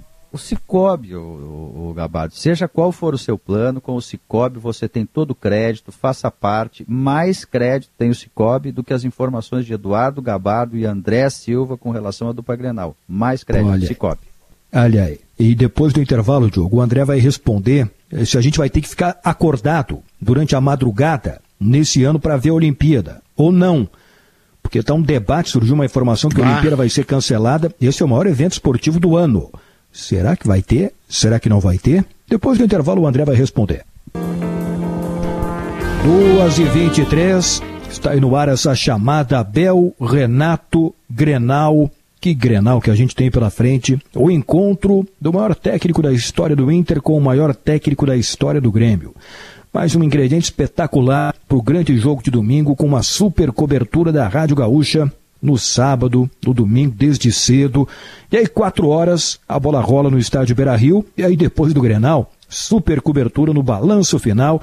Enfim, aí vai longe, né? Até domingo de noite. O André Silva, os dois grandes Sim. eventos. Depois do Grenal, depois do Grenal. O Grenal é o maior de todos sempre. O Grenal é o maior de todos, né? Mas depois do Grenal vem Copa do Mundo e vem Olimpíada, que são os dois grandes eventos do, do mundo, né? É, E, e a Olimpíada era para ter ocorrido em 2020, não teve por causa da pandemia, e realmente não tinha como ter. Foi adiada agora para metade do ano, e está surgindo uma informação de que não pode ter Olimpíada. E aí, André, qual é a situação? É, Gabardo, a situação ela é complicada de novo, como foi há um ano, mais ou menos, né, quando começou a, toda o, o debate e, e os jogos acabaram sendo cancelados lá em março do ano passado, eh, em tese para começar em 20... tá, Amanhã vai fazer, inclusive, 23 de janeiro, amanhã vão ficar faltando exatos seis meses para a cerimônia de abertura, que está marcada para 23 de julho, para o Estádio Nacional de Tóquio lá no Japão. Porém, eh, o que está acontecendo? O Japão ele está eh, em algumas regiões com estado de emergência decretado pelo governo né, e pelas autoridades locais por questões sanitárias, pela questão da pandemia. O Japão ainda não começou a sua vacinação, que está programada para começar no final de fevereiro, início de março. Inclusive, estava acompanhando o Carlos Gil falando isso hoje pela manhã no Redação Sport TV sobre essa questão lá, eh, ele que vive lá pela, pela TV Globo no Japão. E o que, que as informações que vêm do Japão? Ontem o jornal The Times, jornal britânico, que tem um correspondente, eh, digamos assim, tem o Carlos Gil deles lá, tá? O cara mora há mais de duas décadas em Tóquio e é um cara muito bem conceituado. Ele colocou ontem uma informação de que o governo está eh, cogitando pedir um novo adiamento, algo que não poderia acontecer, eh, e eu até vou dizer por quê, porque se passar para 2022, tem uma Olimpíada de 24, não vai encaixar calendário, não vai acontecer. O Japão teria, quem sabe, sugerido que passasse para 2032, não teríamos a Olimpíada de 20, 24 vai ser em Paris, 28 em Los Angeles, isso já está definido, a data seguinte, 32, não tem sede, o Japão então se colocaria à disposição para sediar em 2032. O governo do Japão nega veementemente. O Comitê Olímpico Internacional divulgou hoje uma nota dizendo que isto não é verdade. Porém, velho ditado aquele, onde fumaça, há fogo, né? A gente sabe bem disso. O ano passado começaram estas cogitações nessa mesma época de um adiamento dos jogos. O governo do Japão negava, uh, na, uh, o Comitê Olímpico Internacional negava e depois acabaram né, tendo que cancelar os jogos. Uma outra informação que vem eh, e que corre junto com isso, né, de que estão cogitando fazer o evento sem a presença do público. Apenas os atletas e jornalistas estariam presentes. É uma cogitação que também é feita, ou no máximo, japoneses, se já estiverem vacinados no meio do ano e que compraram ingressos quando os ingressos foram colocados à venda, poderiam ter acesso mesmo assim com limitação uh, de capacidade das arenas, dos ginásios, estádios, enfim enfim. O que é certo, Gabardo, é que isso está sendo debatendo, debatido sim. O problema todo é que um novo adiamento de Jogos Olímpicos, ele implica em, uh, questões financeiras muito grandes. Para que vocês tenham uma ideia, só de arrecadação de bilheteria, o Japão esperava 90 bilhões de ienes, ou 4 trilhões de reais. Tá? Para que se tenha uma ideia. Então, e, e, isso entra na conta do prejuízo, sem contar que já aumentaram os gastos e muito, exatamente com a questão do adiamento, né? Com os jogos adiados, claro. a conta já cresceu e muito. E os patrocinadores, que não são poucos, que já pagaram, Isso. né? É, os direitos de TV, é, as emissoras que já pagaram, tem que tem devolver esse dinheiro, tudo. né?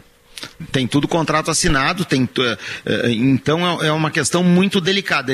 E hoje é um debate muito mais eh, econômico e político, porque aí também há a questão do governo do Japão de daqui um pouco, né, ficar com esse carimbo de que não conseguiu fazer a Olimpíada, mas a gente sabe que é a questão da pandemia.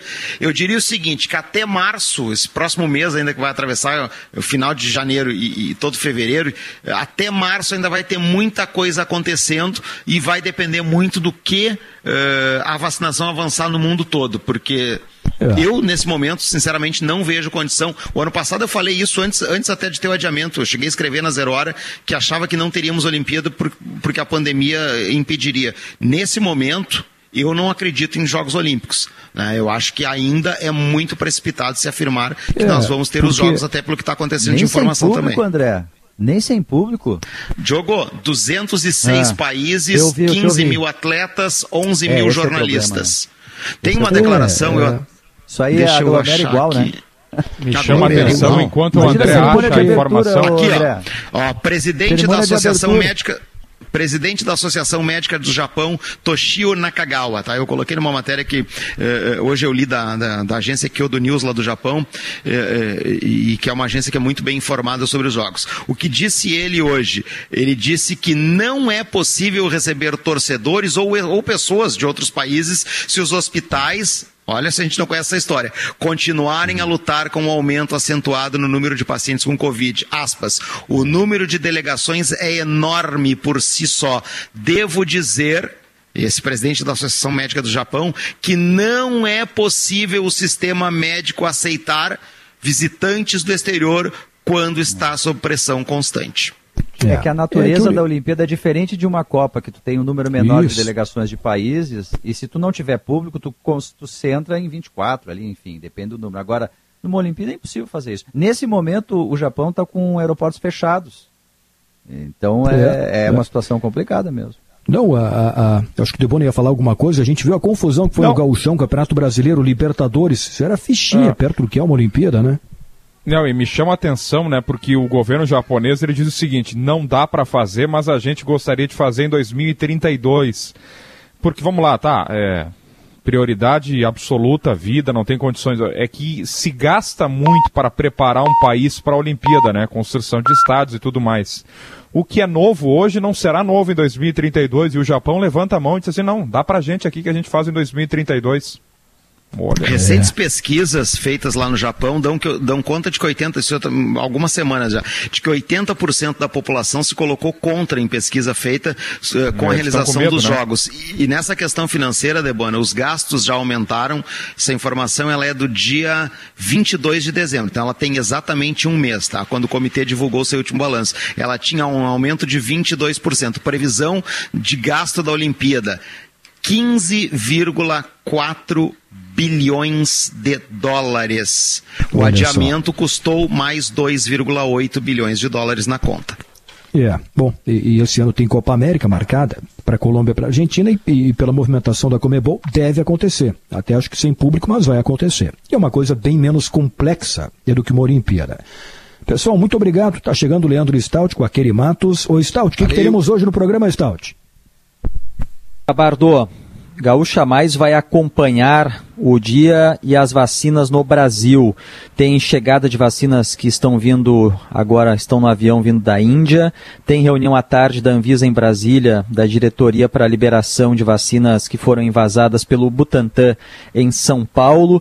Vamos falar do estudo que está na fase 3, é a última, é uma vacina que é testada aqui em Porto Alegre, é testada no Brasil, mas ainda não está sendo aplicada com autorização da, da, da Anvisa no Brasil e em outros países também. Ela está já na fase final, mas um pouco mais atrás do que a Coronavac, do que a vacina de Oxford e a da Pfizer, que é a da Janssen, do grupo Johnson Johnson. E essa vacina, ela precisa só de uma dose. Nós vamos conversar com o médico que aqui em Porto Alegre é o responsável, é o coordenador da pesquisa da vacina da Janssen, do grupo Johnson Johnson. E vamos atualizar também, Gabardo, a primeira semana de vacinação em Porto Alegre, conversando com o secretário da Saúde, Mauro Esparta. Ah, isso é fundamental, importante. Vacina em Porto Alegre já está acontecendo, a gente vai saber todos os detalhes daqui a pouco. E Grenal também, né, Stout? O Diogo Oliveira está tá convidado para a parte final do programa? Sempre, é atração, a atração principal fica para o final. Eu não recuso elogio. Elogio é, é nem político, né? Voto a gente aceita, não tem problema nenhum. É. Então é isso aí, Stout, bom programa, tem muita coisa importante, especialmente sobre vacinação. A partir do Sala de Redação fica por aqui, a partir de agora, e todos convidados para o Grenal Domingo, hein? Grenal Domingo aqui na Gaúcha. A partir de agora, Leandro Stout e Kelly Matos com Gaúcha Mais.